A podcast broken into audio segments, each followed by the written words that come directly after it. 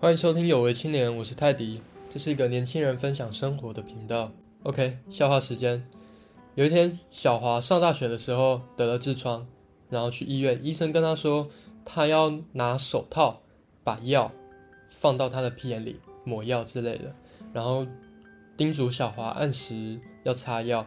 对，然后小华回到宿舍之后，他的室友都不肯帮他擦药，因为太恶心了。除了其中一位小华最好的朋友叫做小明，由于很常帮小华上药，所以小明很熟练了。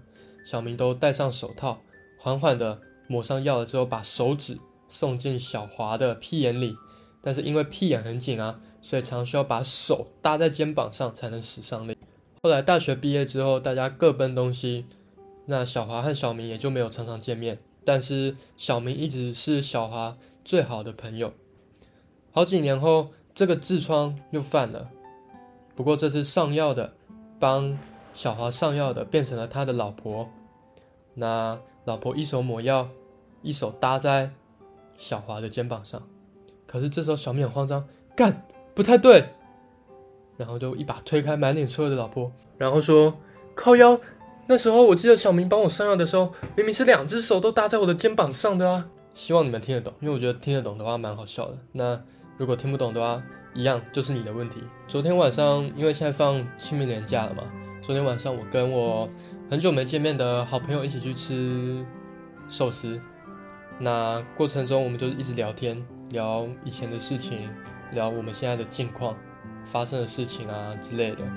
虽然很久没见面，但因为他们有点像我前几集所说过的那种，呃，很自然的关系。那里面有一个女生，对，然后一个是我男生朋友。那，就是有一种很熟悉的感觉，所以即使很久没见面，也不会觉得有点尴尬，不知道要说什么，这一切都很自然。就是看到对方想呛什么，想讲什么，也不用害羞啊什么的。所以，如果你们身边有这种好朋友，我觉得你很幸运，你们一定要好好珍惜这种朋友。朋友的数量会随着年龄的增长而减少，像是你可能，呃，高中、大学的朋友啊，出社会之后就开始慢慢的减少联络。那甚至到三十岁，等你有了家庭，你和你朋友的相处时间就会变得更少，所以到最后剩下的朋友可能就是寥寥可数，五只手指头可能都数得出来。那特别像我这种很不喜欢交际、不喜欢交朋友的人，朋友虽然一定又更少，但我觉得就像我之前说过，我只要有这段有一些比较自然的关系就好。对，大概三四个，不用太多，但是这些三四个。都会是你一辈子的朋友，即使你们很久没见面，但只要你们一联系上，你们就是有聊不完的话题。这种朋友一定要特别珍惜，因为他们会是你一辈子的朋友，最自然的关系。其实我一直都认为交友是一门学问，你需要去维持，你需要去拓展新的人际关系，你同时也需要去舍弃一些旧的人际关系，这些都是一门学问。那在呼应刚刚说的，呃，朋友会随着年龄增长而减少。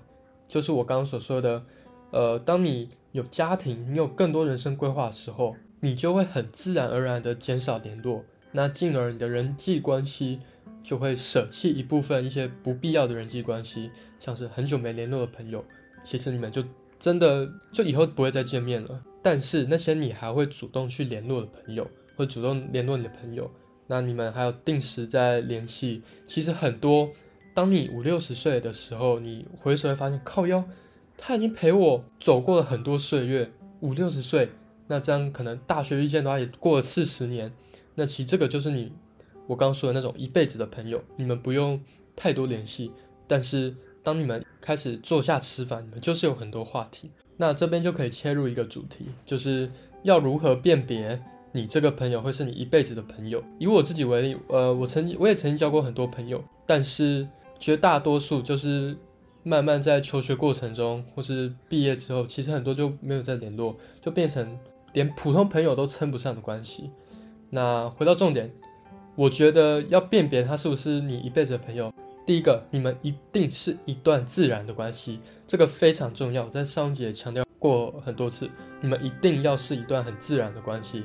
那为什么呢？因为当你们是一段自然的关系的时候，你们不会因为出社会或者是有家庭，时呃，你们要分配更多时间在其他事情上的时候，你们不会因为这样就开始担心说，我会不会少了一个朋友？对，懂我意思吗？就是假设你这个朋友去出国工作好了，你们很久没联系，但是你并不会因为这样就知道说，哦，我少一个朋友。你你心里很清楚，当他从国外回来的时候，他一定会找你吃饭，他一直都有把你放在心上。然后在这个你们呃相聚的过程中，你们就是能侃侃而谈，讲什么都可以。对，所以这一点非常的重要。还有一个原因，就是因为当你们是一段自然的关系的时候，你们相处不会去在意那么多小细节，像什么连五块一块都要斤斤计较的那种，这种相处起来就很累。所以，如果你们是一段自然的关系，你们的相处会非常的自在。那第二点也很重要，就是你们的相处是不带任何利益考量的。为什么这么说？像，呃，大家都知道业务，为什么业务被很多人讨厌？就是因为很多人会觉得业务跟你当朋友是有目的性的，是有利益考量的。他们可能要跟你推销，可能要拉业绩，所以才选择和你交往、当朋友。这是一个很普遍的现象啊，但也造成说很多人对业务有个误解。所以其实很多人不会想跟业务有联系，或是当朋友之类的。那回到重点，就是你们之间如果是有利益考量的，我跟你们讲，你们这个朋友绝对做不久。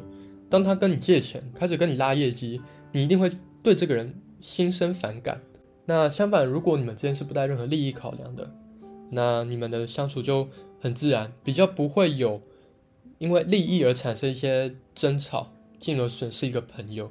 最后一点也很重要，就是你们是频率相同的人，也就是大家常说的很合适的人。这一点不管是在交友或者是异性之间的交往都适用。